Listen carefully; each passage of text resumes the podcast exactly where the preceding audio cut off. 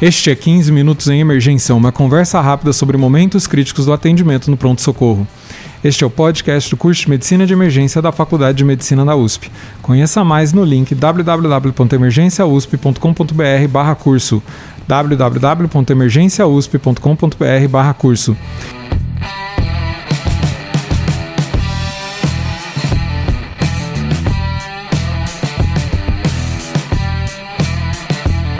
Este é o episódio 99 e vamos falar de ultrassonografia no trauma. Eu sou o Dr. Júlio Marchini, está aqui comigo Dr. Carlos Menegoso. Ele é médico assistente da equipe de pronto-socorro de cirurgia e coordenador do grupo de ultrassonografia Point of Care aplicado à cirurgia deste serviço, Hospital das Clínicas da Faculdade de Medicina da USP. Tudo bem, doutor Carlos? Tudo bem, tranquilo. Obrigado pelo convite, doutor Júlio. Carlos, você viveu ultrassom desde né, de quando você era residente, você estava contando para mim, que era pedido para o radiologista né, durante o atendimento de trauma até o point of care, né, feito pela própria pessoa que está fazendo, que está conduzindo o atendimento. Como é que foi esse processo? Olha, foi uma situação interessante que eu vivi. Meu R1 a gente fazia então o pedido de, de ultrassom para os radiologistas, então vítima de trauma, a gente pedia um FAST mas muitas vezes o, o radiologista demorava um pouquinho para chegar, às vezes até pegar o equipamento, a sala de trauma ficava é, num andar acima do, da sala da radiologia, então isso demorava, fazia demorar muito para ser feito o, o exame. Então isso acabava impactando de forma até um pouco negativa no atendimento que a gente queria oferecer para os nossos pacientes. Então nessa situação, isso foi em 2012 mais ou menos, que eu comecei a me interessar pelo assunto e comecei a buscar é, informações sobre isso. Eu fiz como qualquer pessoa faria com uma, um, alguma coisa nova. Eu fui me informar, depois comecei a fazer alguns cursos de ultrassonografia point of care, é, para eu poder entender melhor como funciona e conseguir aplicar isso de uma maneira que eu pudesse beneficiar cada vez mais os pacientes. Você teve essa transição Antes, então, tinha que esperar, o radiologista demorava, e agora você mesmo faz ali ao vivo, uh, em todo caso? Ah, praticamente todo caso. Acho que, do ponto de vista assistencial, a gente tem as indicações específicas para fazer ultrassonografia point of care no trauma. Sempre que tem a indicação, eu acho interessante fazer, até porque a gente sempre aprende, aprende o tempo todo com casos novos e com situações novas. Do ponto de vista de ensino, isso aí também tem muita importância, porque quanto mais a gente fizer, mais casos você vai ver, maior banco de normalidade das imagens que você vai ter. E especificamente, né? Como que você usa o ultrassom no dia a dia, então? Bom, tem várias situações, né? Como a gente está falando de trauma aqui, praticamente todos os pacientes vítimas de trauma, seja contuso ou penetrante, alguma aplicação de ultrassonografia point of care vai ter. Então a gente usa muito para o protocolo EFEST, que é o mais conhecido provavelmente do, de todo mundo que está ouvindo. É, a gente faz então avaliação de pneumotórax, hemotórax, presença de líquido pericárdico ou líquido livre na cavidade e algumas outras aplicações que são pouco menos conhecidas, mas têm muita importância no contexto do trauma, como por exemplo a avaliação da banha do nervo óptico para fazer uma avaliação de hipertensão intracraniana é, e mesmo fazer ultrassonografia para detectar algumas alterações que não estão dentro dos protocolos, como por exemplo contusão pulmonar, às vezes o trajeto de um ferimento por arma de fogo, alguma outra situação um pouco diferente.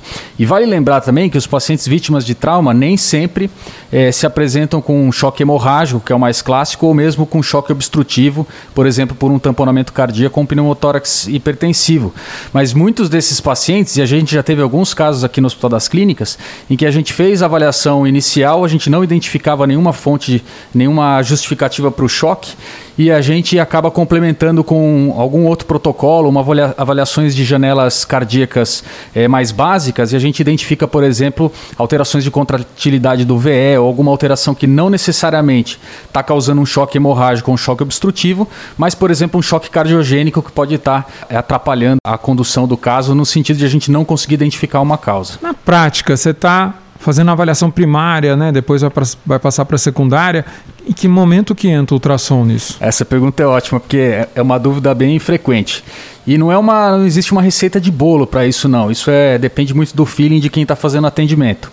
O que a gente faz na prática é que a gente segue um, uma rotina, né? A gente aprende a, a, a questão do ATLS que a gente ensina para todos os médicos, mas quando a gente faz um atendimento aqui no Hospital das Clínicas, por exemplo, que a gente faz no modelo de Trauma Team, a gente tem as prioridades, elas são muito semelhantes à do ATLS, mas o atendimento é feito de forma simultânea em todas as, todas as etapas. Então, A, B, C, D, E são feitos de forma simultânea pela equipe completa. Então o ultrassom vai entrar em qualquer dessas etapas, depende do que a gente está é, suspeitando. Então vou dar um exemplo. Por exemplo, paciente que chega traumatizado e ele está saturando mal. É, você faz a avaliação da via aérea, vai tentar entender o que está acontecendo. Esse paciente pode ter, por exemplo, uma contusão pulmonar, um pneumotórax, um hemotórax, ou ele às vezes tem uma, uma outra situação, por exemplo, ele já vem entubado e o tubo está é, esofágico, por exemplo. Essas situações todas a gente consegue determinar com ultrassom e quando a gente considera que você utiliza ultrassonografia point of care numa situação é, que não é eletiva, então você está lá, tem um paciente vítima de trauma, sala barulhenta, um monte de gente é, tentando fazer o atendimento, enfermeira pegando acesso, outro médico avaliando o abdômen. Então é uma situação que foge um pouco da, da coisa mais organizada eletiva, né? Então, quando você usa ultrassom, você acrescenta uma, um método visual para você tentar entender o que está acontecendo com o doente e você acaba não só dependendo da palpação e da ausculta, que são os métodos mais classicamente empregados. A maioria dos casos vai usar o, o FAST, então, o EFAST, né? Geralmente esse vai ser o primeiro que vocês fazem? No contexto de trauma, o primeiro protocolo que a gente acaba fazendo é o EFAST. Muita gente me pergunta se a gente não deveria abolir o EFAST, instituir que os pacientes vítimas de trauma sejam avaliados pelo protocolo RUSH, que é um protocolo bem mais completo de avaliação de, de diagnóstico diferencial de choque, que é muito utilizado na UTI. Mas a minha resposta para isso é que eu acho que não, porque o EFAST ele é um pouco mais fácil de você aprender a fazer comparado com o protocolo RUSH. Apesar de ele ser menos completo, no contexto do trauma ele avalia muito bem as principais causas de choque, que são o choque hemorrágico e o choque obstrutivo. Então, o que eu sempre falo para os residentes, para os alunos é: a gente faz o protocolo EFEST, se a gente identificar o problema do doente, está resolvido o problema, vamos tratar. Caso a gente não identifique, aí sim a gente complementa com janelas adicionais de ultrassonografia point of care, que vai de encontro com o, que eu, com o caso que eu comentei agora há pouco, que a gente acabou fazendo umas janelas cardíacas que estão fora do protocolo EFEST e a gente conseguiu entender o que estava acontecendo com o paciente. A ideia, então, várias pessoas estão examinando ao mesmo tempo, então talvez alguém está na via aérea, outro está ali no abdômen examinando o quadril, talvez também, e a outra pessoa no ultrassom, não esbarra as mãos ali, todo mundo é muito bem coordenado ali, como é que funciona o trauma time? É, tem que ser um, uma coisa bem coordenada. E isso é uma coisa que eu falo bastante nos cursos também. Não basta você só aprender a executar a avaliação, a fazer o exame e a reconhecer as imagens. Você precisa, dentro do seu serviço, instituir uma padronização que inclua o uso do ultrassom point of care para que não fique uma bagunça na hora do atendimento. Então, existe uma padronização é, que a gente determina aqui quem vai fazer o EFEST, onde que ele vai ficar posicionado. Agora, o momento da avaliação é isso que varia, um pouco. Então, ela pode ser feita, por exemplo, na avaliação primária, se eu estou tentando é, identificar uma fonte de sangramento, por exemplo, ou ele pode ser uma, feito numa avaliação secundária, é, numa outra situação. E muitas vezes, a gente inclusive faz avaliação, o paciente, por exemplo, vai, vai para a tomografia, e no retorno da tomografia, ele está fazendo um, um, acompanhamento na UTI, por exemplo, a gente precisa repetir o exame por algum motivo, teve uma piora clínica, alguma coisa nesse sentido. Então a gente acaba utilizando também o, o apoio do ultrassom point of care numa situação já mais tardia e que também tem vários benefícios, inclusive já é, publicados na literatura por diversos trabalhos, que a gente acaba é, se apoiando para determinar a melhor conduta para o paciente. Você tem casos interessantes, recentes aí? O que, que você tem visto? Olha, a gente tem muito caso, é, tem uma, um volume grande aqui no hospital e, e, sempre tem um caso um pouquinho diferente. Um que eu lembro é, que a gente atendeu faz umas duas ou três semanas mais ou menos foi um paciente vítima de um ferimento por arma de fogo que teve um orifício de entrada na, no sexto espaço intercostal, mais ou menos na linha axilar, à esquerda, e sem orifício de saída. E a gente foi então fazer a avaliação do paciente, ele estava estável e o EFEST mostrou para a gente que ele tinha hemotórax à esquerda, pouco, bem pouco hemotórax à direita também, muito pouco mais tinha. E o que foi interessante nesse caso é que a gente conseguiu determinar o trajeto do ferimento por arma de fogo porque a gente, na avaliação, conseguiu identificar um pneumopericárdio, um foco pequeno de pneumopericárdio. Então a gente já sabia que essa, essa, esse projétil teria passado pelo menos perto do coração, sabendo que podia ter uma lesão, então, inclusive é, cardíaca. E a gente também viu um, o trajeto do ferimento de, é, por arma de fogo passando pelo fígado. Então a gente conseguiu entender que aquele ferimento, na verdade, era transfixante de mediastino e então ele teria é um risco maior de ter várias lesões. Esse paciente acabou sendo operado, a gente fez uma laparoscopia diagnóstica é, pela suspeita de uma lesão esofágica que ele tinha, que a gente identificou pela tomo. Não confirmamos essa lesão, foi, foi uma laparoscopia não terapêutica, mas uma toracoscopia à esquerda que a gente fez também, e a nossa equipe mesmo que faz aqui no hospital. E a gente conseguiu então evacuar os coágulos e confirmar que esse paciente tinha tido uma lesão abrasiva do, do pericárdio. Então tinha um orifício no pericárdio, mas não tinha nenhum sangramento ativo oriundo de lesões cardíacas. A lesão mecânica da arma de fogo não é o, o, exclusivo que acontece, né? Ela tem uma, uma lesão térmica, né? Muito maior do que o diâmetro do, do projétil, né? Isso, a, a, gente chama isso aí de cavitação, né? Então, a, a, cavitação que o projétil acarreta é como se fosse uma onda de choque de calor, né? Isso aí vai, é, com certeza ter, eh, causar alguma lesão para as estruturas adjacentes. Então a lesão não é só pelo projétil, pela passagem do projétil, mas sim também pela transmissão de, de calor, de energia mesmo que, que esse projétil vai ter ao longo dessa sua passagem. E quanto maior o calibre do, do, do projétil, maior a cavitação. Então, é, as lesões por armas é, de, de alto calibre, a gente sempre se preocupa mais porque existe um risco maior de você ter lesão das estruturas adjacentes. E o ultrassom foi determinante para fazer a toracoscopia nesse dia? Nesse caso específico, não, porque como ele estava estável, a gente tem um protocolo de, de videocirurgia em trauma aqui que sempre passa o paciente pela tomografia, até para a gente poder fazer uma programação adequada do, do nosso procedimento. O que eu sempre falo para os residentes, para os alunos, é que o ultrassom é, point of care ele tem muito mais aplicação, essa, o, benefício dele é muito mais palpável quando a gente fala de pacientes instáveis que não têm condição de, de serem submetidos para a tomografia. É claro que é, eu junto isso nessa informação com o fato de que a gente não pode só fazer ultrassom nesses pacientes instáveis, porque a gente precisa ter cada vez mais um, uma bagagem importante desse, desses casos. Né? Então a gente faz EFEST, faz ultrassom point of care para todos os pacientes praticamente aqui no serviço. Até para a gente ter uma adequação da captação de imagens e da interpretação de imagens também normais, para que quando o residente, o aluno, vejam um caso de anormalidade, eles consigam reconhecer. Mas de fato, quando a gente discute essa aplicação, e aqui eu vou dar um outro exemplo até, um paciente vítima de trauma contuso, por exemplo, com TCE grave, e que ele está chocado, não consegue ir para tomo, quando a gente usa o ultrassom point of care para tentar avaliar a bainha do nervo óptico, por exemplo, você consegue ter uma, uma medida mais objetiva e conseguir analisar se esse paciente está com hipertensão intracraniana ou não, o que favorece é, uma avaliação mais precoce do neurocirurgião e já faz com que o médico que está atendendo esse paciente consiga instituir medidas de proteção neurológica do, do paciente até a chegada do, do neurocirurgião. Qual é a proporção desses pacientes que estão tão instáveis a ponto de não conseguir fazer tomografia? Puxa, isso varia muito de serviço para serviço. É, e aqui é, é até uma coisa meio sazonal. Às vezes a gente pega uma leva de pacientes que estão mais estáveis, às vezes pega uma, uma leva de pacientes que estão menos estáveis Né?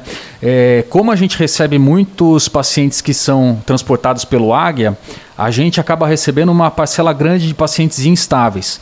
Ah, o que a gente tem aqui que, que é, um, é um viés grande na, nessas discussões é que a sala, a sala de tomografia fica literalmente em frente à sala de trauma, né? uns 5, 10 passos dessa, dessa sala. Então a gente tem uma, uma capacidade de transportar esses pacientes para a sala de tomografia e da sala pra, de volta para a sala de trauma com bastante facilidade. Agora, tem alguns serviços que você não pode se dar o luxo de tentar transportar um paciente que está se estabilizando, pode potencialmente ficar grave de repente lá na sala de tomografia. Então, aqui tem esse viés é, e essa desproporção quando a gente considera os pacientes estáveis e, e, e instáveis, mas de qualquer maneira, com certeza o ultrassom acaba trazendo benefício nessas duas, nesses dois tipos de pacientes. É, é mais difícil para levar levar para o centro cirúrgico, então. É, é um pouco mais, com certeza. Ô, ô, Carlos, além da assistência, né, todos os benefícios que você tem notado de fazer o ultrassom à beira-leito na assistência, você percebeu benefício de usar ultrassom na hora de ensinar para o interno, na hora de ensinar para o residente? Puxa, com certeza. É, e aqui eu vou até estender uma parte da, da, da, explicação nesse sentido. Então, não só do ponto de vista assistencial, o, o ultrassom point of care tem benefício, mas eu sempre gosto de falar que ele beneficia mais três esferas do, do, do nosso atendimento, que é a, o, o, ensino mesmo. Então, o ultrassom favore, ajuda muito os alunos e os residentes a entender é, algumas etapas do atendimento ao politraumatizado e também o que está acontecendo com o paciente. Então, do ponto de vista de ensino, é, para os alunos e para os residentes, isso é bom enxergar os órgãos por dentro, coisa que a gente não consegue fazer com outra ferramenta, sem ser, por exemplo, a tomografia, tem um impacto muito positivo no aprendizado desses, do, dos médicos residentes e dos alunos. Além disso, tem a questão é, de pesquisa, que a gente faz uma série de, de trabalhos relacionados à ultrassonografia point of care aplicado à cirurgia e, consequentemente, ao trauma, então também tem impacto nesse sentido. E, por fim, tem um impacto muito positivo na gestão de processos, porque com o ultrassom point of care você consegue é, melhorar a logística de transporte de pacientes para fazer exames, você consegue desafogar um pouco o serviço de radiologia, que fica muito atarefado muitas vezes, e você consegue garantir um cuidado mais linear, mais contínuo do paciente, feito pela mesma equipe, o que isso também tá, traz bastante benefício. Além de tudo, a gente acaba reduzindo custos e o que é mais importante na, na, na, minha concepção da gestão é que a gente faz diagnóstico mais precoce dos nossos pacientes, um diagnóstico muito mais objetivo, com muito mais acurácia, o que, em última análise, acaba resultando em muito mais segurança para o nosso paciente. Carlos, qual é a sua mensagem final? Minha mensagem final é, é para todos vocês que estão ouvindo: ultrassom point of care é uma realidade no Brasil. Praticamente todas as especialidades isso já está sendo empregado. Então, quem ainda não sabe manusear ultrassom, não sabe as aplicações de ultrassom point of care, principalmente nos contextos de UTI e emergência, precisa ficar atento com isso, precisa buscar aprendizado, precisa treinar, precisa fazer algum curso para que você não fique de fora dessa nova tecnologia e dessa nova ferramenta que é a aplicação do ultrassom point of care nos pacientes críticos. Muito obrigado. Eu que agradeço mais uma vez o convite. Esse podcast é um oferecimento do curso de Medicina de Emergência da USP, em parceria com a Escola de Educação Permanente do Hospital das Clínicas da Faculdade de Medicina da USP. Esse mês está entrando o módulo 3 de Cardiologia, onde vocês vão ver aulas sobre avaliação de dor torácica, síndrome coronariana aguda sem supra, infarto com supra, avaliação de pacientes com miocardite, pericardite, taquicardias é, e emergências hipertensivas. Você pode entrar no curso a qualquer momento, você tem é, disponíveis os módulos anteriores, além do que está sendo liberado agora, não importa o momento que você entrar na plataforma.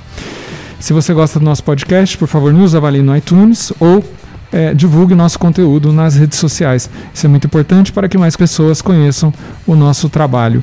E se quiser, mande feedback para 15minutos.emergência.gmail.com.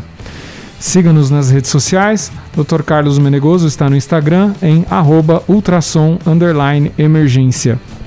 E você também pode conhecer o curso que ele coordena na EP, Ultrassonografia Point of Care em Emergência e UTI, no site da EP. Eu, você me encontra no Instagram em doutor.juliomarchini. Muito obrigado e até a próxima.